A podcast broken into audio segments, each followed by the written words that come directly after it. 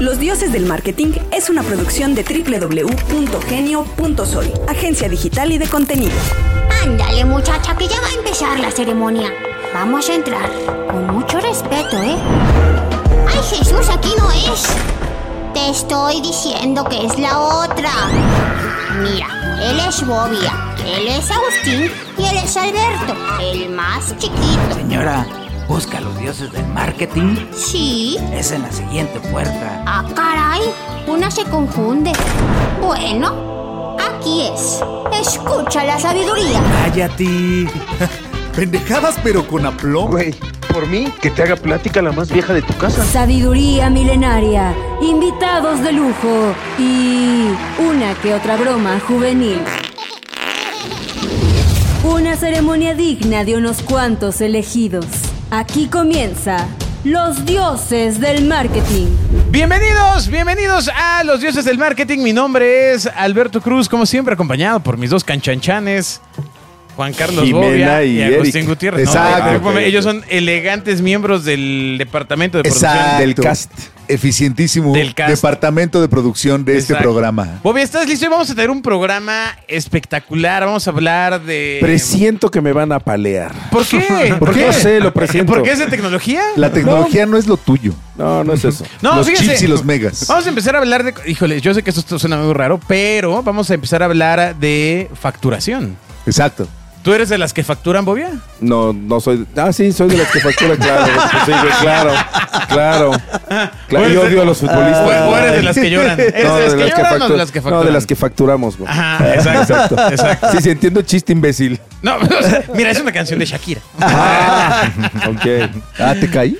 Eh, pero eh, nos va a acompañar Oscar López, eh, que, mm, pues bueno, viene a hablarnos de eh, una empresa que se dedica prá- prácticamente y básicamente al tema, o sea, uno de los negocios centrales es el tema de la facturación digital, que, amigos, Es un tema. amigos, Exacto. pero... eh, Échenle ganitas. Él también es experto en innovación y tecnología, entonces se va a ir ampliando el tema de conversación hasta bueno, Solo un poco. burlarnos de Bobia. Exacto. Así va a estar la cosa. Así es. Muchas gracias a la gente que nos escucha a través de la radio real de Gonzalo Oliveros. Gracias al gato Bonifacio que nos permite ahí. ¿Ya sigues la cuenta del gato Bonifacio? Por supuesto, Agustín? por supuesto. Es importante, ¿eh? porque si no, Gonzalo. El patrón. Sí, sí, sí. Sí, sí, sí. Ahí está. Está tremendo. Y por cierto, no olviden entrar a la nueva página de Radio Real, donde la calidad de audio para escuchar las idioteces que decimos. Sonamos es- más durísimo. Exacto, como con uh, audio HD por si las idioteces Ajá. no le son suficientes. Pero eh, bueno, sin más, vamos a iniciar la entrevista con Oscar López, líder de innovación en Compact y nos va a hablar muy bien de, eh, bueno, claramente muy bien de la empresa, ¿no? Este, pero también va a ampliar la conversación. Yo les pido que se aguanten porque la entrevista va a estar espectacular. Escuchas a los dioses del marketing. Hoy nos acompaña Oscar López, líder de innovación en Compact y bienvenido, Oscar. Muchas gracias, muchas gracias por la invitación. Eh, ahorita que nos estaba platicando eh, su formación académica, este, Bobia, que ha estado preguntando en los últimos programas si vale estudiar o no, quiero, quiero que le haga su famosa pregunta. Ajá. En su momento. Nuestro invitado de honor. Le voy a dar un balazo en un pie. No, Primero no, quiero no, no, no, conocerlo. no, no, no, no, no, no, no, no, no, no, no, no, primero quiero conocerlo. Siempre es así, primero hay que conocerlo. Claro. Bueno, vamos a la sección saltar intro con la razón por la que Oscar López está con nosotros. Cada vez que escribes en WhatsApp,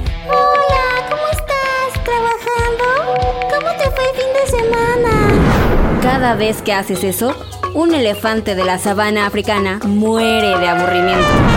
En los dioses del marketing hemos encontrado la solución. Saltar intro. Un pequeño espacio biográfico que nos permite hablar de lo que realmente importa con nuestros invitados.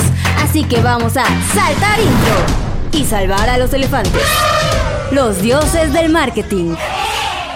¿Por qué está con nosotros? Bueno, porque es psicólogo por la Universidad del Valle de México, cuenta con certificación en el Board of Innovation de Bélgica en el Corporate Innovation Program y también una certificación en el Corporate Innovation Design Thinking en la Universidad de Stanford en Estados Unidos. Nada más. A ver, ¿dónde está Stanford, Bobby? Está a la derecha arriba. Ya. Es a la izquierda. También Es a la está. izquierda arriba. Eh, pero por la otra derecha. Ah, yo, lo vi, ah, yo lo vi ya. desde Canadá. Ah, ok, ya, ok, ya. Es que él se paró en el mapa y Ya, Exacto. También está aquí porque desde hace 17, sa- 17 años, 17 años, 17 años, colabora en Compact E. Primero como creativo, como creativo, güey. Ah. Y ahora líder de innovación. También es colaborador en tecnología para MBS, para EXA, 8TV y todo ello en Guadalajara. de donde aterrizó ayer Sí, para no- venir a este No, programa. pero espérate, espérate, todavía no es todo. Todavía, no- todavía estoy apenas ah, diciéndoles qué hay. Hace qué hay, qué patín, qué rollo. Aparte, claramente quiero hacerte saber que eh, un buen margen de audiencia de los dioses del marketing es de Guadalajara, porque salimos en lo que Gonzalo Oliveros derivó de RMX a, a la radio real. ¿no? Bueno, eh, otro más. ¿Por qué Compact E, la empresa donde colabora, se dedica al desarrollo de software y es el principal proveedor autorizado de certificación autorizado por el Servicio de Administración Tributaria? Ay, me dio do- dolor de estómago. Ay. Ahorita vengo. Básicamente, lo que hace eh, Compact E es ayudar a certificar alrededor de 1.300.000 CFDIs, o sea, el famoso comprobante fiscal. No, no le cambie, no, se calma. vaya.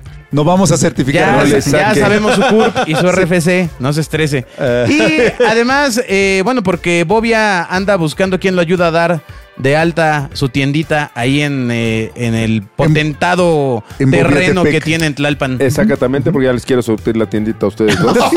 Eh, ahí la razón. Ay, Dios mío. Escribe a dioses.genio.fm para ampliar tus dudas. Oye, qué barbaridad. ¿Qué, qué este. Ya se nos fue el programa con O tu sea, perfil. no manches. O sea, ¿cómo llegaste a esto? Ah, bueno, fue una combinación que dentro de Compaqui fue mi desarrollo tal cual. Eh, primero empecé, cuando hablaban de creativo, eh, en algún momento eh, concursé a nivel nacional para un premio, no sé si recuerdan Flash, cuando se programaban Flash, que era Sí, bueno, todo, todo, todo básico FM Claro, estuvo hecho Flash. en Flash. Sí. Ahora se llama PowerPoint. Ahí es donde empecé, pero gané un concurso a nivel Latinoamérica y de ahí como que ya dijeron, oye, este como que algo trae eh, y vamos a hacer un área de innovación para nuevos negocios eh, donde hay que coordinar con gente. Ya para ese momento había estudiado una carrera técnica eh, a nivel preparatoria, después me fui a la Universidad de Guadalajara Electrónica y, después ya, después de multimedia, psicología, ¿no? Eh, encuentro un espacio en, en Compaqui donde estos nuevos modelos de negocio, sobre todo de cosas que todavía la gente no termina de entender muy bien, eh, pues son encargados, ¿no? Como, como a mi área, al área de innovación, para empezar a mover equipos, para empezar a, a- a- a coordinar gente, ¿no? Tiene toda la lógica. Cualquier negocio de tecnología que nadie entiende, se lo avientan. acá. Claro, bueno, claro, claro. échense al, al de, al de tecnología e innovación. innovación. Innovar. Exacto. Pues nada más. Lo, lo que sea es innovar, ¿no? Lo que haga es innovar. Pues es una gran responsabilidad innovar, Bobia, ¿eh? no, no, no. yo- ay, cálmate, no me regañes. innovar Frente- tiene su sobre todo chiste. frente a los invitados. No, exactamente, no me regañes delante de la gente. No, mi pregunta es, entiendo que, que compa aquí el fuerte es una cuestión de facturación, ¿no? Sí. ¿Cómo Sí. Innovas? programación, ¿cierto? Y programación es desarrollo. Me toca trabajar con un- una ñoñiza por todos lados, es puros desarrolladores. Gente, por un lado tengo eh, equipos de desarrollo que su perfil como tal es eh, una persona como muy hacia adentro, ¿no? Como no muy social. Lo entendemos. Por otro lado está la parte de marketing que no se sientan- introspectivo. ajá. ajá. Y con esto, ¿cómo, ¿cómo se hace innovación? Eh, yo creo que entender muy bien la combinación precisamente de la psicología con la tecnología da un, da un matiz bien interesante. Yo siempre lo explico a través de un triángulo, ¿no? Que es psicología, eh, sociología y tecnología. Si tú mueves cualquiera de esos tres puntos, entonces los otros dos se mueven. Ejemplo, si ahorita, no sé, decimos, ah, sabes que llegó la, la entrada de la inteligencia artificial. Y con esto, una de las ramas que tenemos con la inteligencia artificial es que eh, a lo mejor yo puedo crear imágenes, ¿verdad? Automatizadas, tomando un montón de bases de datos. Y después el siguiente paso es que sociológicamente tenemos a la gente consumiendo, por ejemplo, imágenes para adultos o cosas así. Es, es- es así, ¿no? O Y- veo. pero eh, en este sentido, psicológicamente el usuario, después que se da cuenta que esto es autogenerado, que es algo creativo por la inteligencia artificial, pues entonces se siente, eh, ¿cómo se dice? Como, como defraudado, ¿no? Cada una de las tendencias trae casos muy curiosos. Puedes construir desde la psicología que, como llevamos innovación en Compaqui, que es, puede ser el dolor del cliente y entonces adecuas la herramienta que sería la tecnología y haces que los grupos se comporten de una manera.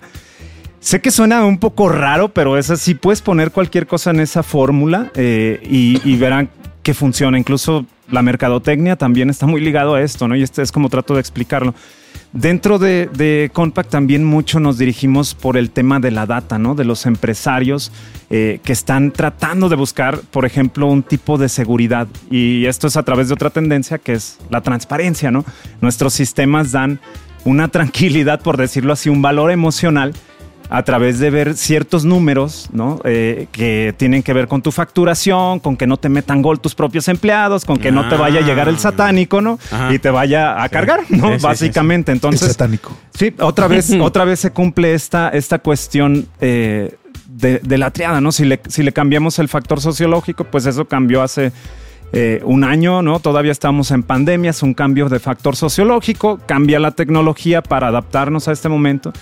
Y la psicología detrás de eso es que percibimos que el tiempo, no sé, bueno, no sé cómo lo sienten ustedes, pero como que se distorsionó porque vivimos en las pantallas, ¿no? Vivimos trabajando en una pantalla, entreteniéndonos en una pantalla, eh, eh, socializando en una pantalla. Entonces, esto, si tú le preguntas a la gente, es algo muy chistoso que he notado que no percibieron muy bien cuánto tiempo pasó en la pandemia. Si, fueron, si le dices a la gente que fueron tres años, como que dice, no es cierto, güey. O sea, eh, No, pero aún los tienes borrados, ¿no? sí, sí, sí, o, o lo ves cuando ves lo, cuánto, los videos que salvaste en TikTok, ¿no? O sea, te vas hacia atrás y "¿Cu- ¿cuándo salvé este, no? Ajá. Sí. Que- que Gente que el- ves y, ah, nos vimos el año. No, pasaron tres años. No, güey, son, son, estás hablando de mil días. Oye, pero fíjate qué interesante, porque es como extraño escuchar a alguien que está tan de lleno en el tema tecnológico, tan de lleno en el tema de innovación, eh, logrando una disertación entre el tiempo real de vida. Sí. O sea, no, no es algo común. No, yo, a mí me gusta centrarlo también, ahí entra otra rama, también desde la filosofía, ¿no? Que entra, ahorita hay filósofos como Byul-Chun Han, eh, como Lipovetsky, que analizan muy bien toda esta adopción de la tecnología, ya no desde el tecnólogo en sí, por, por, por sí solo, sino desde esta conexión con la vida humana. Sí. Y parte de estas metodologías que me toca manejar y, y que, eh, y- y que dentro de Compa aquí llevamos es eh, centrarnos primero en las personas. Si tú preguntas, también tenemos, obviamente por la cantidad de datos, fuertes relaciones con Amazon, por esto del almacenamiento, imagínense la cantidad de facturas que recibimos. Y ellos tienen una metodología que se llama working backwards, ¿no? O sea, trabajando de reversa. Y esto es porque es empezar por el cliente y otra vez es la psicología de la... de- eh, hacemos tablas que hablan de dolores, de anhelos del cliente, eh, eh, de influencer, no en el sentido influencer como una persona popular, sino aquellos que influyen en tu toma de decisiones, ¿no? A las personas se les analiza desde la reputación, se les analiza desde la seguridad o inseguridad. Oye, o sea, yo te- las nuevas estrategias tocan otra vez las fibras emocionales. sí. Lo básico. Sí, es que Sí. Yo, yo tengo una gran pregunta que es. ¿Cómo facturo, señor? No, no, no, no, no, no, precisamente porque no cae en mi cancha. No, yo, yo tengo, no, yo no tengo nada ¿Cómo que no te queda en tu cancha? Explícanos y Yo no tengo- desarrolla, por yo no favor. tengo nada que ver con la parte de facturación de mi negocio. dando Sin tu embargo, apellido pa- paterno, materno. Cállate. Nombre. El punto es que Ay. yo siento que una, una empresa que se dedica a cuestiones de facturación de alguna manera es un terreno sumamente árido. O sea, es de Excel, ¿no? En mi cabeza es, es muy de Excel, es muy cuadrado, es una cosa muy sistemática y te oigo con una parte sumamente humana, emocional, Sí. de innovación, pero además no me hablas de innovación de, de- de números ni de columnas, sino me hablas de innovación de generar un contexto mucho más enriquecedor a un usuario que de alguna manera está, frente, está sentado frente a un Excel. O sea, me, me- me- hace como mucho ruido en mi cabeza. Digo, está bien padre, porque de alguna manera está tomando un sentido completamente diferente una empresa de facturación, ¿no? La facturación entiendo que es lo de menos. No, no, no. Lo, que pasa es que, digamos que más bien eso que se esfuerzan tanto las empresas de obtener, que es la data, hoy vivimos en una era de la data. Nosotros lo analizamos este, cada año, no solamente eh, en un sentido eh, de cómo se están comportando las empresas, sino también eh, en estudios, ¿no? Recientemente liberamos un estudio también cómo se habían comportado las empresas en, en temas de emprendimiento, cuántas surgieron, por ejemplo, en pandemia, cuántas se murieron y todo este tipo de cosas. Es decir, ya esto que es como el primer paso de las empresas, lo dominamos desde hace tiempo. A ver, dime una cosa, si, si- si le bajo un nivel al- a lo conceptual que estás manejando, cuando me hablas, por ejemplo, de esta data, esta data... eh, voy a intentar otra vez, a ver. Bájale Eh, unos tres eh, niveles, Exacto, más sí, sí, tres sí. niveles para abajo. Y es toda la data que tú tienes tiene alrededor de la facturación de empresas, la analizas para de ahí partir de resultados de comportamiento emocional de estas empresas. No, no a este nivel aún, porque nosotros necesitamos, como cualquier empresa de tecnología, tener un permiso de cada uno de los usuarios. Claro. Lo que sí hacemos, no podemos sacar información específicamente porque eso está muy regulado. Lo que así hacemos es que queremos generar ese valor como a través a- a- hacia las empresas que están emergiendo sobre todo y que tomen decisiones mucho más eh, rápidas, ¿no? Ahorita eh, en el estudio que sacamos, por ejemplo, recientemente, analizábamos que el 60% de los nuevos emprendedores ya tienen una digitalización. O sea, mucha gente se enfoca, ¿cómo vamos a digitalizar? ¿Cómo vamos a digitalizar? Y esto se liga totalmente a, digamos, el contexto filosófico que tenemos como empresa, ¿no? Que es, queremos hacerte eh, tomar decisiones en el momento correcto, no hasta que tienes los números en rojo.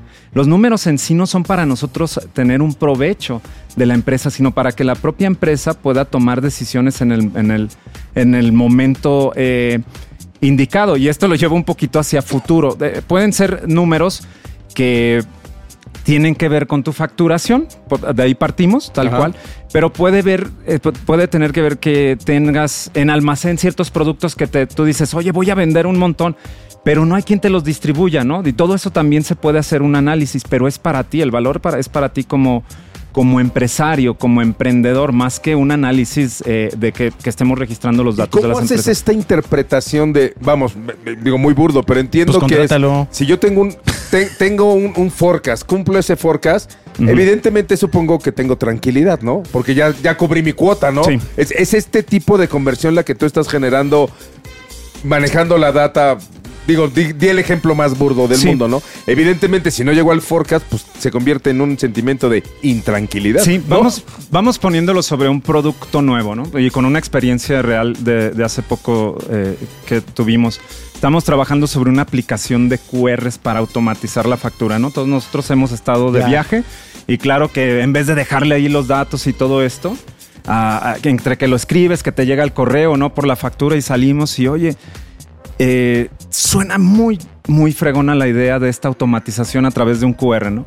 Y ahí vamos nosotros de innovación a salir a los restaurantes, en los viajes, a, hacer- a hacer como simulando que ya existe esto. Y dice, le decíamos al mesero, oye, pues ¿cómo ves si recibes aquí a través de un QR y se va a nuestro sistema y todo? Dice, pero yo por qué me voy a gastar este mis datos, ¿no? Aparte está mal visto que aquí en el trabajo me, me saque mi celular, ¿no? Imagínate al de la recepción del hotel. Y ese tipo de cosas a veces las empresas eh, de tecnología no lo notan porque es el ingeniero diciendo, hey, es una súper buena idea. Ahorita con la entrada de la inteligencia artificial, hey, no manches, puedo sacar la fórmula que ahora nos da los datos más complejos y todo. Y la pregunta es, ¿y cuántas veces las va a utilizar tu usuario? Ah, Sí. bueno, la va a revisar una vez cada seis meses. La ¿no? gran barrera de la adopción. Sí, sí. ¿no? Me gusta mucho lo que nos dices porque usualmente las empresas de tecnología vienen y hablan de los fierros. Sí. ¿no? O, o de unos, es be- que o de unos ya beneficios funciona, brutales si te metes y le rascas y haces minerías y cosas de estas. Sí. Que te voy a decir, digo, yo recuerdo en algún momento cuando hacías unos análisis brutales que entregabas así el ladrillo de hojas de Excel y se las dabas al cliente. En mi caso que entregaba yo reportes. En papiro. Y pues lo que hacía el cliente en el papiro era que lo automaba y con mucho cuidado lo tiraba a la basura. Sí. Porque decía, puta, y tú quieres que ahora yo me Le ponga a interpretar esta cosa y le saque información a 800 hojas de Excel, muchas gracias, no me interesa, ¿no? Entonces, o sea, hay una parte aquí que suena bien interesante, que de entrada, si me das ya, ya el, el- el sustrato de todo esto y me dices, oye, si esto lo manipulas tantito, pues te va a arrojar unas, unas cosas maravillosas, Sí. pero hay que echarle ganitas, ¿no? Ahora, hace rato hablábamos, por ejemplo, imagina este, eh, esto que estás da- dando de ejemplo como base, ¿no? Te dan todo este montón de hojas que nosotros lo conocíamos para los contadores como el archivo muerto, ¿no? Que era ese cementerio de- Pasa, de, pasa con Sí, mucho sí. cuidado. a Sí, el de, el. Bobby. Exacto. Claro. Entonces esto, eh, ahora decíamos y, y nos pasó como empresa, eh, es, te doy información para que tomes decisiones hoy, ¿no? Y con la llegada de toda esta inteligencia artificial que ahora estamos acuñando, es también con esta data que tú mismo estás proveyendo para ti, eh, puedo, puedes tomar decisiones hacia futuro e incluso predecir el comportamiento con base no solamente en los factores eh, de tu propia empresa, sino decir, ah, ¿sabes qué? El dólar bajó a 16 pesos y eso en algunos negocios es algo que afecta directamente. o, Casi todos, pero sí. Sí, pero me refiero también a que los materiales en algún momento también escasean, que lo vivimos en pandemia. Y esto ya son algoritmos que se vuelven eh, Sí, wow. más, mucho más complejos y cuando hablamos de predicción y cuando hablamos eh, de un análisis profundo, eh, y ya no me voy a poner tan técnico, pero de redes neuronales que son tal cual Ah, ya, encuentros no tan sinápticos. ¿no? Encuentros sinápticos de datos o data points, ¿no? Pero es lo, lo- volviendo al tema acá de, de, de, de Compa aquí, para nosotros, nuestra visión, y esto me, me da orgullo decirlo, es todo esto que viene como en una preparación fuera del país y todo eso, nace dentro de Compa aquí como una visión de, de los propios directivos. ¿Qué ¿no? vende Compa aquí? ¿Cuál es el fuerte de ellos? Los dioses del marketing van por agua. Corte comercial. Es la Bueno, contabilidad ustedes, perdón. y la facturación. Este. Nosotros, yo, a mí me gusta mencionarlo así, es la tranquilidad de los empresarios, ¿no? Que puedan eh, tener ese control sobre los datos. No lo voy a llevar otra vez a un nivel complejo de contabilidad. Digamos que ustedes dicen, ¿saben que ya voy a trabajar? Tengo dos empleados, ¿no? Y, y- y- y ya no quiero gastar en la oficina, les voy a hacer que hagan home office porque todo lo hacen en la computadora finalmente, ¿no? Para eso, sin hablar todavía de un sistema contable, lo primero que yo les preguntaría, ¿y ¿qué mecanismo tienes tú para controlar la productividad de las personas? O en este sentido de que tú sepas que cuando no los estás viendo, Están está- chambeando. están chambeando, ¿no? Eh, eh, entonces, esto si lo llevas a un nivel eh, con una, eh, eh, eh, una, una ley, ¿no? O un- una, entidad de gobierno como el SAT o, todo esto, pues evidentemente se vuelve más riguroso, ¿no? Entonces por eso yo digo, es, es- más darle la herramienta, ¿no? Es como, oye, te doy aquí el beneficio de que vayas y trabajes en casa, porque sí, ¿no? Y no es una tendencia solamente de Compa aquí como, como empresa, es una tendencia general. Eh, la transparencia, ¿no? De, de saber que ahorita llegué en una plataforma, ¿no? De, de- de un coche, sin saber a dónde me dirigía, pero voy viendo el mapa a ver si no me están secuestrando, ¿verdad? hay una, hay una Ok. transparencia en todo, Claro. en todo este proceso que me brinda confianza.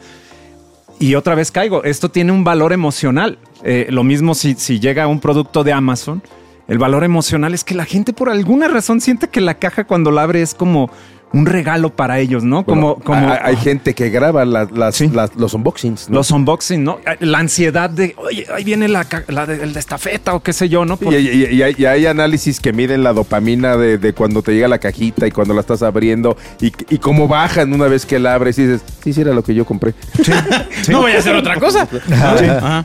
En este sentido, toda esa, todo este eh, análisis al final, y vuelvo a, este, esta combinación psicología, sociología, tecnología, es cambien otra vez la herramienta, ¿no? Damos algo que eh, nuestro, nuestro objetivo como empresa es dar esas herramientas que den esa tranquilidad, pero también acoten el tiempo, ¿no? Acoten el tiempo en el que haces algo, que esto ahora sí lo vemos, estaba leyendo un estudio así muy, eh, muy reciente re- respecto a la entrada de la inteligencia artificial y es un 80% lo que va a incrementar la productividad en cualquier eh, ámbito, ¿no? Entonces es, es- es interesante ver cómo nos deja esto también eh, como empresa, ¿no? Porque todavía en, en el estudio que generamos, lo que veíamos es que la mayoría de la gente o de los, de los emprendedores, lo que están buscando precisamente es ese ahorro de tiempo, ¿no? Como ese no, no, no, no invertir tanto tiempo en este tipo de cosas. Y claro, desde que llegué yo aquí y hablaban, "No, es que viene de la parte de facturación y del SAT y todo eso, ya suena algo terrible, ¿no? Entonces para mí es algo, para mí es algo donde me da mucho campo para Oye, explorar y No, bajar espérame, espérame, espérame. No, no, no, Yo tengo, yo tengo no, una no, no. empresa que se llama Caja Negra. Ajá. Soy Bobia. Y no he facturado nunca, solamente cobro en efectivo. El punto y lo que oigo, lo, lo que oigo me suena fascinante, sin embargo, en mi, en mi, en mi ignorancia me cuesta trabajo el ¿cómo vendes todo eso cuando alguien lo que quiere es kilo de facturas? Cuando alguien lo que quiere es un kilo de O sea, a, a- explícame a- el a lo que me refieres, ahí te va. O sea, entiendo que alguien, o sea, en las empresas normalmente el área de facturación no Sí. es una prioridad en cuanto, en cuanto a la innovación y a la aportación que puede tener para muchas otras áreas, sino es una parte 100% entiendo operativa. Una vez más, yo no sé de esto, pero esta parte de, oye, Sí se factura, sí se cobra, pa, pa, pum, cuadrado, la maquinita está generando las facturas, se están cobrando, se paga lo que se tiene que pagar y si se puede menos mejor, bla. O sea, vamos, es un sistema.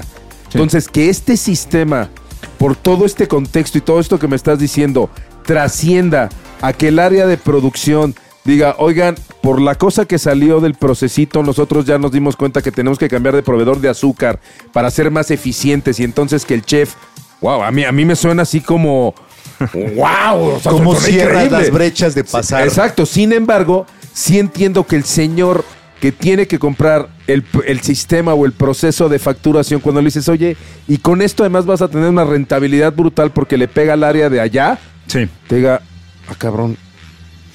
Si si me agarras, o sea, entiendo que es una cosa, es una vez más, creo que es mucho más grande todo esto que me estás diciendo que lo de que la facturación per se. Eh, Es que también otra vez voy a meter aquí el gol, no, pues visiten eh, compaqui.com, no, pero nuestra, nuestra, nuestro, nuestra empresa como soluciones te vas a encontrar con una infinidad de productos. El más fuerte es la contabilidad y la facturación. Eh, le siguen las nóminas, ¿no? Que es también ahí donde están los salarios, ¿no? O sea, imagínate la cantidad de variables, ¿no? Hasta e-commerce, ¿no? Entonces, Ok. en toda esa amalgama de productos, eh, ahora si tú lo llevas hacia una empresa, y aquí este, este es mensaje para todos los empresarios y emprendedores, tienes una sociedad, ¿no? Que está detrás, que es el nominista, que es el de marketing, que es el contador, eh, que es el de finanzas que toma las decisiones. En Claro. aquellas MIPIMES que ya tienen sus gobiernos corporativos, a lo mejor el contador eh, en este momento está diciendo, oye, yo entrego este reporte, ¿verdad? El reto para nosotros o la visión que tenemos de este futuro del contador es decir, no, amigo, o sea, tú ya tienes que entregar al- un trabajo mucho más intelectual. Es una solución, Una un reporte, solución, claro. no un reporte, sino cómo interpretas este reporte que, ojo, de- dicho sea de paso, ahí la inteligencia artificial no tiene cabida en un análisis que todavía no está hecho, y desde la cantidad de datos que está manejando el contador y lo que sabe. Ahora, esto también eh, repercute en, si yo lo veo, en todas las áreas de la empresa, finalmente, porque tienes la parte de la administración, digamos que vendes productos físicos, pues hasta el almacén y todo. Eh, eh, quiero que imaginen entonces más bien, más que un producto en sí de facturación, una serie de soluciones que cruzan toda la, la, la, empresa, toda la compañía, a O cualquier sea, lo que venden es tailor made. O, o- o Um, tienes combos de estos de. te- son como combos, ¿no? Tú llegas y agarras esto y lo conectas con esto y entonces ya funcionan en... en- en- en- Pero en- no, no es como Salesforce. Lo digo porque aquí ya saben que somos amigos Sí, de porque Agustín, Alberto- Alberto ha recomendado recordemos, el caso de Agustín y Salesforce. que fue estafado. Que- Todavía le faltan siete le módulos. compramos siete módulos. Ahora necesita contratar 22 personas Uno para... que me explique. Sí. Lo- lo que- ese, ese es precisamente la, la respuesta, justo la experiencia es lo que, lo que está... eh, nosotros somos, eh, Compaqui es especializado en el tema del ecosistema que hay en México. Salesforce está orientado a una empresa Toma. que está hasta... Eso que es súper importante. corporativo, ¿no? Nosotros vamos a... Ah, os- oye, este, ¿sabes qué? Eh, soy emprendedor, abrí mi changarro, te van a pedir facturar. Aquí está el sistema más básico de facturación. El combo uno, Electrónico, entonces bla, bla, bla. Oye, ¿sabes qué? Soy una empresa que tiene 20 contadores y... Ah, entonces a Y ti ya te necesito corresponde esto. mudarme de país. Ah, si tengo, a 20 las conta- Bahamas, si ¿no? tengo 20 contadores, amigo, mi necesidad es otra, ¿no? Tiene el Islas Caimán Pack, que lo compras. El, Pana- el Panama Pack. Esa Pero se, Pack. se va adaptando. Sí, sí, esto, esto es, es eh, ya sea por usuarios, eh, por tipo de sistema, ¿no? Hay un tipo de facturación que no necesitas ni siquiera instalar un sistema, que lo puedes hacer Órale. en línea. es Entonces, un cuaderno. Y entonces, Pero- esto solo es para empresas, no para, para persona física en- que anda buscando qué hacer. eh, también, también hay un producto para eso. Ándale. A ver, en la parte de espera. facturación, sí. A ver, al final, más allá de lo que nos gustaría que nos platicaras es, más allá de los servicios de Compact, Ujú. ¿cómo, en qué momento una empresa que no está digitalizada, porque hace rato decías, ya las empresas nuevas nacen digitales, porque pues ya no hay otra forma de nacer, Así es. ¿no? Pero las, em- hay un montonal de empresas que están allá afuera que no están, ya no digas este, digitalizadas, que no están este, eh, Pero, formalizadas. ¿qué es una empresa digitalizada? Primero. Cualquier proceso que tengas ya en un celular, una computadora, que te esté llevando un registro de algo para la toma de decisiones o para tu salud mental, haciendo juego con lo que decía hace rato, eso es una digitalización Eh, para el proceso que quieras. Una empresa que tiene su inventario en un Excel de una computadora que no se conecta de internet, que solo eh, Ya veo tiene el, su inventario el digitalizado. lo tiene digitalizado, pero el proceso eh, no está unido a través de los puntos. No, eh, lo voy a explicar esto de una manera un poquito más teórica y tanto sin un poco Venga, venga, saliendo venga. desde la parte de, de Compact para hacerlo general, ¿no? Que es, eh, ahorita que hablas de Excel, es eh, como la, la dinámica esta del usuario con, la, con, los, con los sistemas y con las computadoras, ¿no? Si nos regresamos hasta los 80, eh, o, o inicio de los 90, la relación del usuario con la computadora era como una computadora hostil, porque si tú metías algo que no... Ah, es que le puse ñ en vez de n y, y- y escribiste un párrafo. No, de entrada salió una rayita. Ajá, así. sale así. Exacto, Chingándote esa- de, Apúrate, cabrón. Sí. Apúrate, cabrón. Apúrate, cabrón. Entonces, esa es el primer, la primera etapa, ¿no? Tenemos al usuario, tenemos a la computadora y tenemos la interfaz. Segundo, tienes este eh, segunda etapa donde ya la computadora viene de Windows, ¿no? A mí me tocó estar ahí en el, eh, eh, en, en el Silicon Valley con, con eh, David Kelly, que es el inventor del mouse y del primer sistema operativo Windows. Y esta parte se vuelve muy interesante porque las ventanas precisamente lo que hacen es facilitar esa comunicación. Tercera etapa, entonces ya obtienes resultados de la computadora mucho más sencillo, pero la tercera etapa es que ahora los sistemas se, se- se vuelven hasta vestibles, ¿no? O sea, son wearables donde tú ya tienes eh, cosas que te van registrando información. Y esta etapa que estamos viviendo ahorita, o esta transformación, este cambio que se podría decir exponencial, como lo maneja Singularity University, es como eh, tenemos ahora una data para que tú ya puedas decidir o puedas tomar decisiones de manera automatizada, que simplemente digas esto es A, B o C. A manera filosófica también ahí queda de lado el- en cuestionamiento y es lo que toman los filósofos sobre respecto hasta del libro albedrío con la llegada de la inteligencia artificial. Pero no, me, me- voy a regresar a- al tema que nos compete aquí, que es todos estos sistemas realmente, eh, además de entregar una, una, una data específica, de dar tranquilidad, de dar una automatización y de dar esta digitalización, eh, hacen ese cambio que tú mencionas del Excel. El Excel es todavía para nosotros eh, pasivo, todavía no se conecta con nada. Tú le tienes que dar todo el input. ¿sí? Se parece un poquito al usuario eh, 2090, ¿no? Y lo que estamos buscando acá es que todas esas redes que otra vez tienes en la empresa, ¿no? Que puede ser desde los horarios de cuando registraba el- la persona que está como vigilante hasta eh, pues cuántos ingresos tuvimos ahora, ¿no? Cosas para ustedes como mercadólogos, como el churn rate, el índice de viralidad, el, el costo de un cliente, pues no se los va a inventar una agencia, los van a tener ahí. O sea, es, es una transparencia que no es, ah, es que eh, esto es un estudio que saqué de otro país. No, esta es la radiografía de mi empresa, entonces yo tomo decisiones mucho más personalizadas. Esa, esa sería la analogía con el Excel. Oye, ¿no? y pregunta, entiendo que hay muchas empresas que hacen esto. Sí. ¿Por qué Compaqui? ¿Por qué tengo que hacerlo con Compaqui? ¿Cuál es? Entie- ya, ya, ya me dejaste ver, yo nunca había oído a alguien que me hablara de todo este, de toda esta parte inmaterial alrededor de- del- del número y de la data y todo esto. Pero ¿cuál es el gran diferencia? O sea, ¿por qué es contigo y no con Oracle o con, o con otro de estos monstruos? Salesforce. Fíjate que, fíjate que, que- ¿Tú los quieres destruir, Vago? Estamos traumados, estamos pero adelante. Estamos... Con- Estás- con- contesto desde la parte humana principalmente y eh, nosotros nos dimos cuenta de esto también con, con estudios de mercado.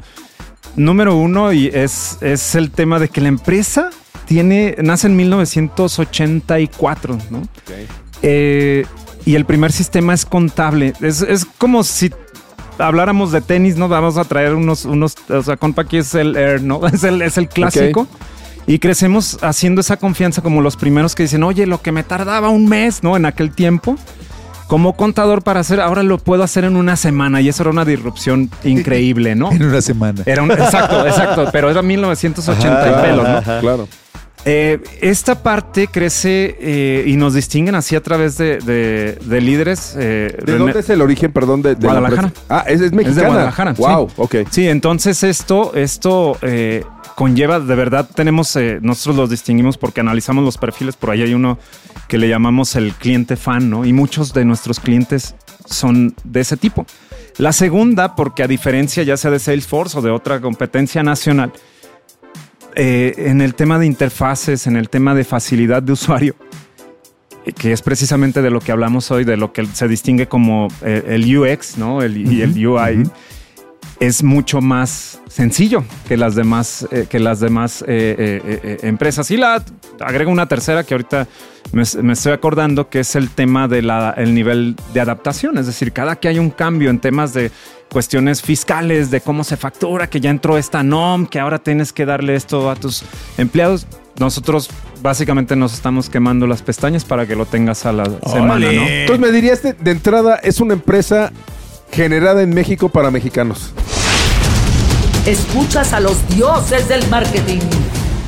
Sí. Que de entrada, pues ya trae. Si entiendes Ya, al eh, usuario eh, eso- como mexicano, güey, ya. Qué sí. bonito. Eso ayuda, papá. Sí, el, mou- el- exacto, el mouse es sabor tamarindo. Sí, o sea, No, no, no, no, no, no. No, no, Eso- entendiendo al usuario es- mexicano, Eso güey. claramente ayuda porque somos una audiencia, pues, en adaptación. O sea, al final, cuando te traen algunos sistemas que mm, eh, son internacionales, no necesariamente pasan por los procesos tradicionales que puede pasar una Y empresa la mexicana. brecha de adaptación es alta, porque Sí. la, Y la además- empresa estás buscando que la empresa se adapte al mundo. No solo al te sale error, te Bueno, sale ¿no? endejo. Es más, tengo, tengo el caso de un, de un ex cliente, que no voy a decir cuál es, pero que eh, compró un sistema de automatización de la empresa. Para, para, pues gastaron un dineral, hicieron ahí, probaron como varios este, Módulos. empresas, etcétera, y contrataron una así de esas que dice Santo Dios.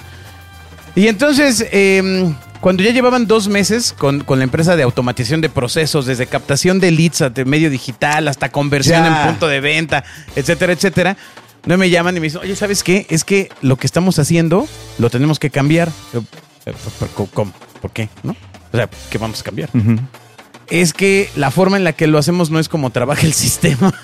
Entonces tenemos Ajá. que cambiar el proceso Caray. para llenar los campos del sistema. Hay que cabrón. O sea, cambiar la de empresa se tiene que adaptar te al estoy hablando de una empresa to- to- to- tota, ¿eh? O sea, no te estoy hablando de una este, cosa una pequeña. Y fue Ajá. cuando empezaron a salir las conchas con la costra adentro. No, no, no, pero pues, tú, ima- tú imagínate ese tipo de mm, No, bueno. sistemas que pues, están en el país y que te Pero está bien, güey, es una empresa tailor-made a- al software. Bueno, pues sí, ahora, ya sí, cambiaron un buen de procesos para hacer justamente lo que Adaptarse requiere a la herramienta. Cosa que nadie les dijo en el abordaje. Claro. Nadie les dijo, ah, pero este O sea, traje no te queda. Pero es como No. si llevo pedazos de madera a ver qué serrucho le queda en Home Depot, güey.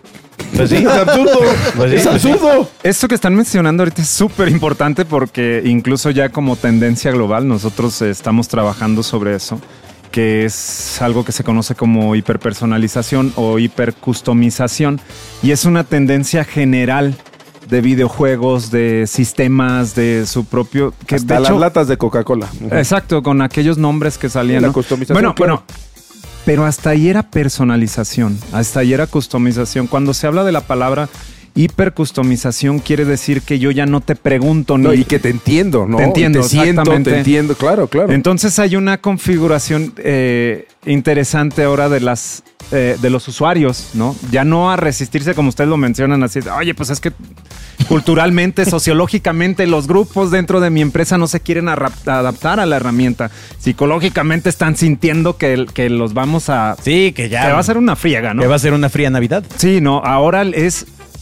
Y esto es un mensaje para todas las, todo empresario, ¿no? O sea, cada vez vale más el producto que se parece más a tu usuario que a tu empresa, ¿sí?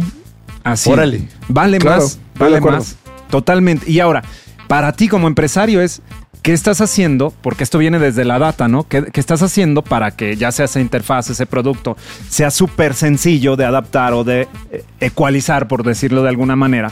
Porque tampoco no, eh, eh, estamos en una era de inmediatez, ¿no? Que se junta con la de las pantallas, que se junta Hijo, con pero otras cosas. personaliza rapidito. Bueno, se juntaron las Rápido. dos cosas más. Pues más es el chiste. Esa es, esa es la cuestión. ¿no? Tienes, Claro. tienes, que, tienes que juntar esas dos cosas. O sea, una automatización, una inmediatez con una hiperpersonalización Y calidad. y calidad. Entonces, si ustedes ah, lo notan, si ustedes hacen un análisis de todos esos sistemas, ¿no? De todas estas, eh, salgámonos un poquito del contexto contable y administrativo y de facturas, a lo mejor hasta de redes sociales. Las redes sociales que hoy tienen éxito son aquellas que le dieron precisamente a esa fórmula o que le están dando esa fórmula de, te entiendo, ¿no? Por ejemplo, TikTok, eh, es, el algoritmo es tan sorprendente que, que- que en ocho minutos le toma conocerte más que cualquier persona en el. No, es tan impresionante mundo, que si mi hijo agarra mi teléfono, me lo transforma, güey. Sí. O sea. Sí, te rompe el algoritmo, Claro, ¿no? o sea, Si tú agarras llega, el ¿no? de él, empiezan a salir rusas, Exactamente. este, mujeres de Europa del Este. Exactamente. Que te convencen que la guerra de Ucrania es justa. Sí, tenemos ahora también estos. eh, eh, entonces, en, en esta época de hiperpersonalización también. eh, no, no nos pega tanto a nosotros como software eh, de administración, ¿no? Pero sí en redes sociales decirle estamos dando a la gente solo lo que quiere ver. ¿no? Pero al final lo comentas porque tú eres un especialista en innovación y tecnología. O sea, eh, el- entendemos que el conocimiento y la preparación académica que has tenido te permite hablar de cuestiones como el metaverso. Eh, Entiendo que uno de tus canchas fuertes es el tema de videojuegos. Pero no quisiera dejar el tema de la inteligencia artificial Sí. sin eh, em, conocer tu opinión acerca de la impresión que hay de muchas personas. Yo diría, y entre ellos, en mi opinión, yo he visto muchos jóvenes temiendo por su propio empleo. Sí, bueno, aquí estamos. eh, primero hay que explicar un contexto de esto, ¿no? Que toda tecnología llega y, digamos, aparece como un celular, como la inteligencia artificial que mencionas. Y luego viene esta etapa que para mi consideración estamos ahorita, que es la de la disrupción, donde hay temor y donde hay mala información, pero también eh, donde empieza también la gente a ser consciente de esa tecnología, ¿sale? Y llega otra tercera etapa que es la regulación. Esa tercera etapa, si nos vamos a las redes sociales, no la inteligencia artificial, tomó 10 años Sí, en sí. promedio. O sea, nosotros nos dijeron, oye, eh, Facebook, ah, ya están ahí todos mis amigos, güey, vámonos, ¿no? O sea, lo abrí.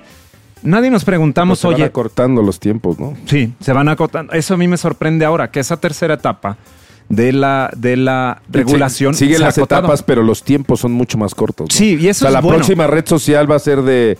Pero, puta. pero, pero eh, tú, lo, tú lo mencionas ahora en términos de inmediatez. Yo lo veo en términos también de conciencia de la gente que diga, oye, espérate, ya vi el alcance que puede tener los grandes corporativos informáticos. Entonces, eh, a mí me estábamos en una rueda de prensa no sé hace cuánto tiempo con medios especializados y, y- y esa era una de las preocupaciones, ¿no? Y hoy estamos viendo esa tercera etapa en Estados Unidos, ¿no? Con el tema de los derechos, de, de- de- de los copyrights, ¿no? Que está en la industria del cine. Sí. Eh, y bueno, esta tercera etapa, estamos como apenas entrando a esto. Y la cuarta etapa posiblemente es la recaudación. Tú distingues que una tecnología ya está entendida por el sistema de gobierno, ya no por el ingeniero que la creó, cuando ya el gobierno empieza a recaudar por ese, esa tecnología, porque ya entonces entendió el modelo de negocio. ¿Qué tal? Sí, entonces en, en este sentido, todas estas etapas las estamos viviendo ahorita y dicen, oye, me va a tumbar la chamba o no. Bueno, todo esto es una brecha digital que se va generando, ¿no? Tenemos un celular, otra vez en esta, en este, en esta analogía, que puedes utilizar solamente para entretenimiento o también para estar haciendo, es- escuchando podcasts tan interesantes y emprendiendo, Ah, ¿no? bien. Como este, bonito. ¿no? Qué buen gusto, Bien muchachos. bajar ese balón, bien En, bajar ese ese- balón. en este sentido, también la inteligencia artificial eh, puede haber una postura y otra vez entra el factor sociológico y psicológico de temor y de decir no voy a adaptar. Ahora, esta etapa de disrupción, estamos solamente ahorita con ChatGPT y todo eso de texto a texto, ya se asoma de texto a imagen, ¿no? Eh, Sí, en Mid Journey, Sí, y sí. ahora video, ¿no? pero se tiene que hacer una cruce de, digamos, que tienes eh, una serie de cables, ¿no? Como de conectores de audio que están acá esperando, que es de imagen a texto, que es de imagen a audio, que es de imagen a lo que quieran, huella digital, no, automatizado. Ahorita estamos solamente en la primera etapa. Sí, Entonces, claro, claro, ya te, te- te entiendo. O sea, todavía hay una mm, ejecución del usuario para crear un algo. Sí. Y en el camino que tú has planteado a lo largo de la conversación, eh, nos has dicho que, pues bueno, todo converge en un proceso de, de automatización. Sí. En el que Cuando ya no de presuntamente ti. tendríamos que pasar como ácido. Mira, yo, yo ahorita lo que decías, oye, voy a perder mi empleo, ¿no? ¿Qué va a pasar con todo Yo no esto? voy a perder mi empleo. Bueno, si la parte... porque no tiene empleo.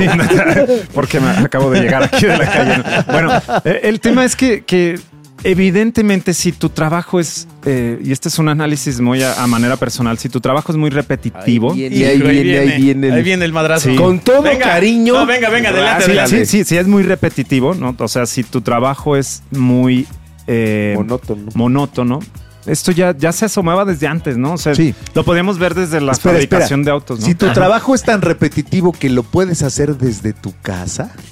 Peor Tal vez tantito. te Bueno, pueda si tu trabajo es tan por- repetitivo que entras Ajá. a la videollamada y te dicen ya no es necesario. Tenemos un problema. Sí, Ay, es, es- es es- automa- es susceptible de ser automatizado. Pero mira, ese es el tema. Hace rato dijiste algo que a mí me, me dejó así, que ojalá fuera cierto. Esta Me dejó parte así, mira. De, de que la gente, de que asumimos que la gente ya tiene conciencia. Bueno, Te, eh, te- te voy a decir, mi punto es échale. que creo que la gente no tiene conciencia. Ese es el problema. pasa es que tú no lees, amigo. Una cosa es que la gente tiene conciencia y otra cosa es que la gente ya se acostumbró a que las cosas son así, pues le atoro. La bronca Sí. es cuando estás metido en el ajo y lo haces, lo haces porque ya sabes cómo lo tienes que hacer. Sin embargo, no haces este alto de decir, a ver, güey, ¿qué estoy haciendo? ¿Cómo lo estoy haciendo? ¿Cómo lo mejoro? ¿Cómo lo... con-?" Y te empiezas a cuestionar. Y entonces, si hiciéramos eso, dirías, a ver, ¿qué rol juega ChatGPT ujú, en mi vida? sí. O sea, no es voy y le entonces, digo, tengo un cuate ahorita que precisamente está generando las cartas para X cosa y le avienta todas las cartas. Le digo, Para güey, el SAT. por el amor de Dios, léelas, güey. Sí. O sea, lee exactamente qué está diciendo porque un, un o sea, Pero bueno, tu pregunta en concreto es, eh, ¿qué universo de gente es el que sí tiene esta conciencia? Escribe a dioses.genio.fm para ampliar tus dudas. Sí, yo, yo creo que desde aquí este, este tema es... Déjale responder al invitado, ¿no? Ah, No, no, no, pero es, es- es- es muy bueno también exponer la teoría y está, está muy chido que es, eh, sigue siendo eh, poca, sigue siendo poca, no, no, no tengo un dato así específico de esto, pero sí podemos eh, hablar de que al menos ya la, desde la parte de la legislación y desde medios especializados sí está este cuestionamiento, o sea, el mismo hecho del temor, el temor era algo que tardaba años en llegar. claro. O sea, porque no eran conscientes de esta parte. Ahorita sí hay de entrada ya de lo, lo que preguntan en- eh, eh, generalmente es esto, ¿no? De oye, se va a perder mi empleo y todo eso. Yo digo, pues es que hay una brecha otra vez, ¿no? Hay una brecha y ya hay sistemas de inteligencia artificial para todos, seas diseñador, seas contador, seas lo que sea. Entonces, si tú no estás adaptando esto, ¿no? También va a haber una, una cuestión de que se va a automatizar el entretenimiento. Si tú te vas nada más a, a la parte del entretenimiento como usuario, pues te estás perdiendo de un tiempo, estás perdiendo tiempo en un momento en el que es clave, ¿no? En esta, en esta brecha. pero fíjate una vez, una vez más, yo sí creo que una vez más en la historia del ser humano el área golpeada es la clase media. O sea, vamos, la gente cabrón. No, no, ¿Quién no, no. eres? ¿Quién eres y por qué estás ¿Quién aquí? eres? Queremos a nuestro Bobby no, original. No, ¿Sabes qué pasa? Ya leyó los libros de la CEP. ¿Qué, No, es que te va, o sea, ¿Qué opinan de eso, La- la- Eric Jimena? ¿Quién- al final ¿Quién es? Ok, la chica. Al final toda toda la- Señor, usted habla de su la- privilegio por ser la- blanquito. Toda la plataforma, que es la mano de obra, no va a cambiar.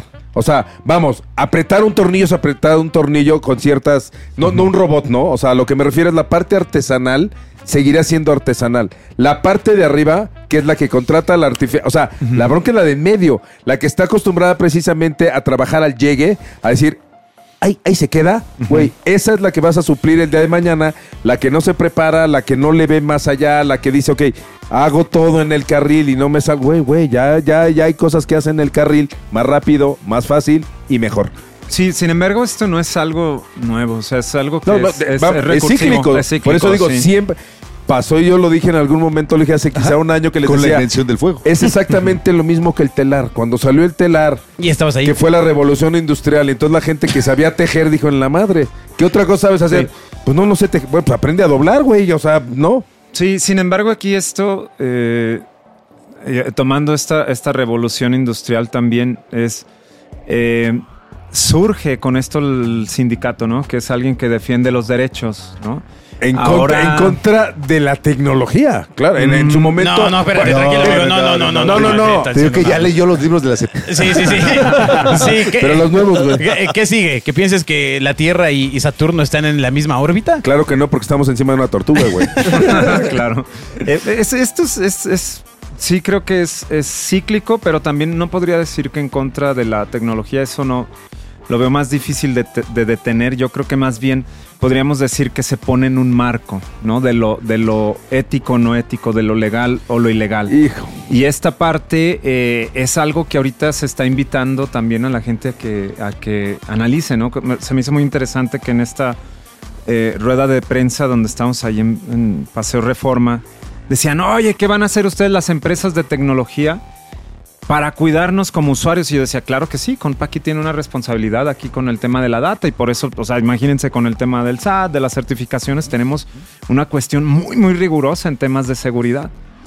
Sin embargo, si ya lo abrimos a temas de ChatGPT, de inteligencia artificial y todo este tipo de cosas, eh, es no solamente me cuest- no solamente me preguntes a mí, tú como comunicólogo también tienes que hacerte la pregunta y tú como Claro. usuario también tienes que hacerte la pregunta porque está muy sencillo decir, oye, le voy a dar al que se está llevando la lana la por responsabilidad de cuidarme, ¿no? O sea, y, y eso es algo que vemos que está Exacto, cambiando, ¿no? exacto. Le Ah, dejamos a la empresa la responsabilidad ¿Qué de, fue lo, de mi lo que propia pasó con, responsabilidad. con Cambridge Analytica? Sí. Eh, recordemos el caso cuando eran las elecciones de mm, eh, Donald Trump, ¿no? Eh, Habían pasado también las de Andrés Manuel. Donde se da a conocer este tema de eh, esta empresa que vendía los datos de Facebook dependiendo la posición política. Sí. ¿no? Y esa nota era, o sea, tan importante como respirar. Sí. Sin embargo, aquí en México esa información suele pasar de noche, lo que me lleva a otro punto tú con todo el conocimiento que tienes, Oscar. O sea, eh, todo indica que el marco legal en México es todavía... O sea, no hay nada, o sea, no.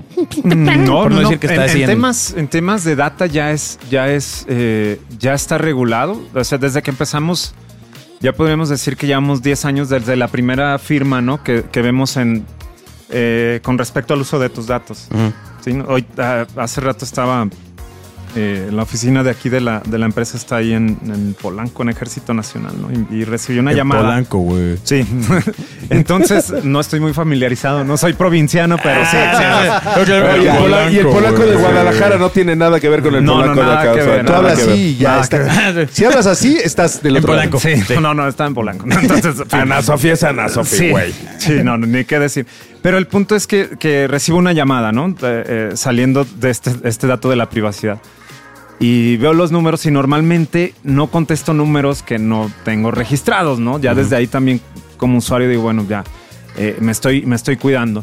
Pero veo el, el- el usuario de Ciudad de México y como estoy aquí digo, no vayan a hacer, ¿no? ¿no? No vaya a ser que sea algo de lo que tengo que hacer ahora acá, ¿no? Contesto y es, oiga, le invito a tener esta tarjeta, le llamo de un banco del que no tiene tarjeta, ¿no? La llamada que hemos recibido todos. Y yo tranquilamente dije, oye, ¿de dónde tienes mis datos? Ah, mire, es que fue un... un- Un un- centro certificado. No, no, no, fue, fue una recomendación. Le recomendaron porque usted es... ¿Quién te recomendó? ¿Quién me recomendó? Ah, no, es que mire la tarjeta fulanita, ¿de dónde tienes mis datos?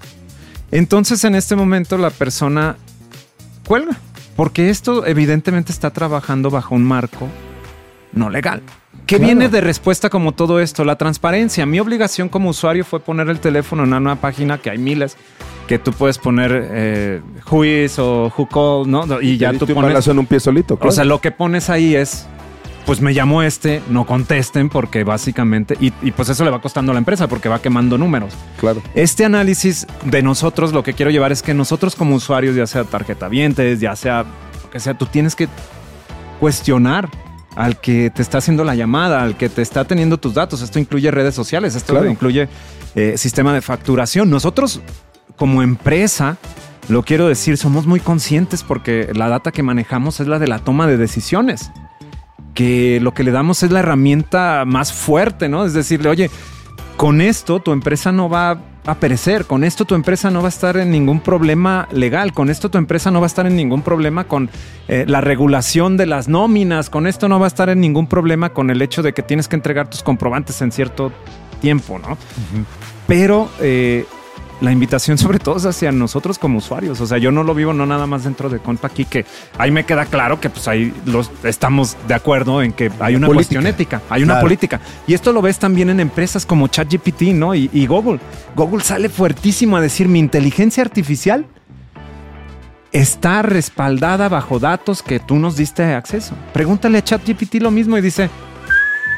Se pone a silbar, Claro. ¿no? Es como, como, como, Ah, debe ser divertido verlo silbar. y recuerden, recuerden lo que les decía de las etapas, viene la regulación y ahí es donde todo este uso de la data a nivel macro, dices, pues no sé cómo le vaya a ir a ChatGPT, ¿verdad? No, le, no sé cómo le vaya a ir a Midjourney porque muchas de las cosas eh, eh, que pusieron, pues la base de datos a lo mejor es igual que la que el, me- el que me llamó del banco, ¿verdad? Es- la sacó de, de algo que no debía de haber hecho. Yo Pero creo, yo creo que hay una respuesta ahí. O sea, lo que va a pasar es lo que pasó con YouTube. O sea, llega un gigante como Google, lo compra Caplut y aún sigan pagando durante 15 años, ya está negociado. Al final, el ChatGPT lo que tiene es el respaldo de Microsoft, ¿no? Y eh, Midjourney, pues seguramente ya habrá, el Adobe llegará un día y dirá, sí, yo pago los 10 Démelo. años de multa por, etcétera. Pero eh, eh, lo que yo te preguntaba hace rato era, fíjate, nada más, estás hablando de un punto de una llamada telefónica. Sí. Pero vivimos en un país donde el Movimiento Ciudadano ha filtrado este ¿Eh? ¿Movimiento INES, Ciudadano? ¿no? Eh, ¿Quién más ha filtrado? Eh, el PRI, pero ya- el, el- el PRD, Pero ya, este, claro. ya no necesitas filtrar, Pero el güey. PRI filtró más. Exacto. Pero ahí te va. el- Pero no, pues, casos de donde, donde justamente el tema más importante y más valioso, que es la data, queda Pero expuesta Una ahí cosa unos- interesantísima es que nosotros como usuarios rechazamos la responsabilidad. Sí. No, no, no, yo Ese es el punto. Eh, Ya ese- no necesitas- ese es un tema. ya nadie necesita filtrar. Solito vas y te entregas. eh, cuando agarras, entras y le pones palomita. No, bueno, hay gente, a mí me da mucha risa y sigue pasando gente que publica que según el acuerdo de Varsovia del 72... Amigos, eso pasa con tus no, amigos. no merece, o sea, no pueden usar tus fotos en Facebook. Digo, a ver... Ya salté de esas cadenas de Hotmail, Bobia. Por el amor de Dios, güey, o sea, voy y pego algo en el poste de la esquina y digo, güey, pero nadie lo vaya a ver ni lo toquen, ¿eh? Es mi poste. Güey, pues, Sí. güey, si no quieres que la gente se entere, no lo pongas. O sea, bueno, Todavía le llegan los no autorizo. Uno en vivo. Me habla un número muy extraño. Ajá. Ahorita me marcó tres veces. Divas.com. Y entonces Ajá. no le, no le respondí, grabé el nombre y me meto a WhatsApp, ve la foto. ¿No es el que dice, es tu hijo, lo te tienes que hacer cargo? Ve, ve la Ah, foto. sí. Ve la Ah, foto. sí, claro. Ahorita bueno. lo que está de moda con. Bueno. puedes ganar dinero rápido Bueno, en YouTube. ve la foto de la escuincla esta, ¿no? No, no Y alcanzo a entonces, ver, pero bueno. Ya te imaginarás, ¿no? Y entonces le pongo, ¿quién eres? Y me dice, hola, soy del Departamento de Recursos Humanos de la empresa LinkedIn. Mi nombre es María, encantado de conocerlo. Quiero compartirte grandes noticias. ¿De dónde coño sacó mi número, güey? La, la- pregunta de ahí es si lo que sigue a eso es ignorar o poner en WhatsApp que es un, que es un fraude. ¿Qué harías? ¿Qué vas a hacer, Bobia? No, yo no, no, no, yo no le sigo a estas cosas. no no- Ah, ya saca- entonces ahí te Nunca fijas, a ¿no? esta parte Estas ya- cosas Ya son no lo llevó al Ya no lo llevó a la responsabilidad a- exactamente, ya no como lo llevó usuario. a reportar Exacto. en la plataforma. Es que Claro. eso, eso es- eso es- No, no, es- no, claro. La transparencia es lo único que puede salvar al, al- al usuario de, de- de O sea, es algo, cabrón. mal uso. A ver, dame tu Punto teléfono. que lo lea. No, A ver, ponle, ponle sí, pero mándame un pack. No, espérate, espérate, no hagas tonterías. No a ser mi prima. No, no es. ¿Cuántos años tienes? Oye, eh, al final Oscar es experto en muchas cosas de tecnología. Tenemos que hablar con él de, de otros temas. 200 cosas. Eh, no, ya se acabó. Ahora mismo, pero pues si tiene tiempo, nos, nos echamos el. Dale. Dale. Sí, Ya- Porque, ya, ya eh, llegaron sí sería interesante hablar de videojuegos, ¿eh? Ah, Sí. No, no- no Vamos hemos hecho, no hemos hecho se nos ningún ha dioses de preguntado videojuegos, ¿eh? acerca de los videojuegos. Pero No bueno, hemos hablado más nos- que de lo hablaríamos Candy de videojuegos y marketing. y ese- de Sí, exacto. ¿no? Pues podemos hablar desde el- de videojuegos desde el comportamiento del usuario. Por ahí hay técnicas también de la Ándale. cuestión ética. ¿no? Bobia tiene varias preguntas de unos niños que Que le meten Que al le pavo. meten. No, pero, pero Pero- puede ser desde el diseño del juego, porque ese diseño provoca comportamientos que están estudiados, ¿no? O Candy Crush, que aquí Lánzate, lánzate. Hay- ¿Quién es fan hay de Candy Crush? aquí? ¿Quién es fan de.? Oh, Hay envases. buenazo. Yo lo doy de ejemplo Candy Crush porque ah, Sí, te voy a pasar a, te voy a, pasar a, a afectar, pero el, el- el- el- el Candy Crush es, es, es, es un fenómeno. Candy Crush nació hace cuánto? No, pues hace como 10 años, ¿no? 10 10 años, años. yo creo, ¿no? Entonces, el público de este de, de Candy Crush son señoras de 50 años. como Bobia. Muy bien. Aplauso. Gran conclusión. De cuestión- canal. Gran de conclusión. Gran conclusión. Asociado a los videojuegos. El el- el- el- la- Sí, sí. ellos, ellos juegan muchísimo con el tema de la sensación de novedad, ¿no? Candy Crush. La sensación de que, perdón. de novedad, que es muy adictiva, que es siempre voy a encontrar algo nuevo, un nuevo nivel, un nuevo mapa, un nuevo, una nueva arma en el caso de Call of Duty y todo eso que te voy a, a dar. Entonces, eh, la broma dentro del desarrollo de videojuegos o del desarrollo en general es Candy Crush teniendo a todas las señoras pidiendo el siguiente nivel. Y el desarrollador que, que- que programó en una plataforma así básica diciendo, no, ya, ya, por favor, muera. Alguien máteme, ¿no? Ya, ya, estoy, ya- ya estoy hasta el nivel 10.000 de Candy Crush. Ya no se me- y, y todavía ya hay se me- 10.000 señoras ya no se me ocurre qué combinar, Sí, no, Yo a veces- fíjate, yo a veces- no. Yo, yo fíjate la, la ironía. Yo a veces lloro en silencio, dice Solo. Exacto. Voy- cámbienlo por Voy en vegetales. el nivel, no sé, 20 mil o no sé qué Sí. nivel. Y la única vez en mi vida que he pagado, Ajá. fíjate, fue una vez que me quedé a dormir en un hospital a cuidar a un alguien. Y entonces en la noche me, que- me quedo a jugar esta cosa. No, no, es que ahí te va. Sí. O sea, me quedo a jugar y entonces pues se me iban a acabar las vidas o algo. Dije, güey, Sí. son la una de la mañana y esto va para Claro. largo. Sí. Compro el paquete este de, güey, seis horas de vida y diamantes y cuanta madre se te ocurra. Sí. Pero además era un Coco Wash y me acuerdo perfectamente el momento que dije, güey, hoy sí está justificada mi compra. Vamos a hablar de eso. sí, sí. Vamos a hablar de eso Está en el, cabrón. en el siguiente programa. Señor ama de casa, señor ama de hogar. Quizá el siguiente capítulo Ama de hogar. Acabas de crear un target nuevo, No quiera. Candy eh, Crush. ser expuesta. Pero eh, va a haber información importante. Muchas gracias a Eric Magaña, a Jimena Centeno. Gracias, Oscar. Gracias por venir y quedarte con nosotros para dar semejante repasón a Juan Carlos Bobia. Gracias a toda la gente qué, que nos escucha en la radio real de Gonzalo. Oliveros. Y nos escuchamos en el siguiente programa. Ya escucharon, ¿eh? Videojuegos. Escuchas a los dioses del marketing. Los Dioses del Marketing es una producción de www.genio.soy, agencia digital y de contenidos.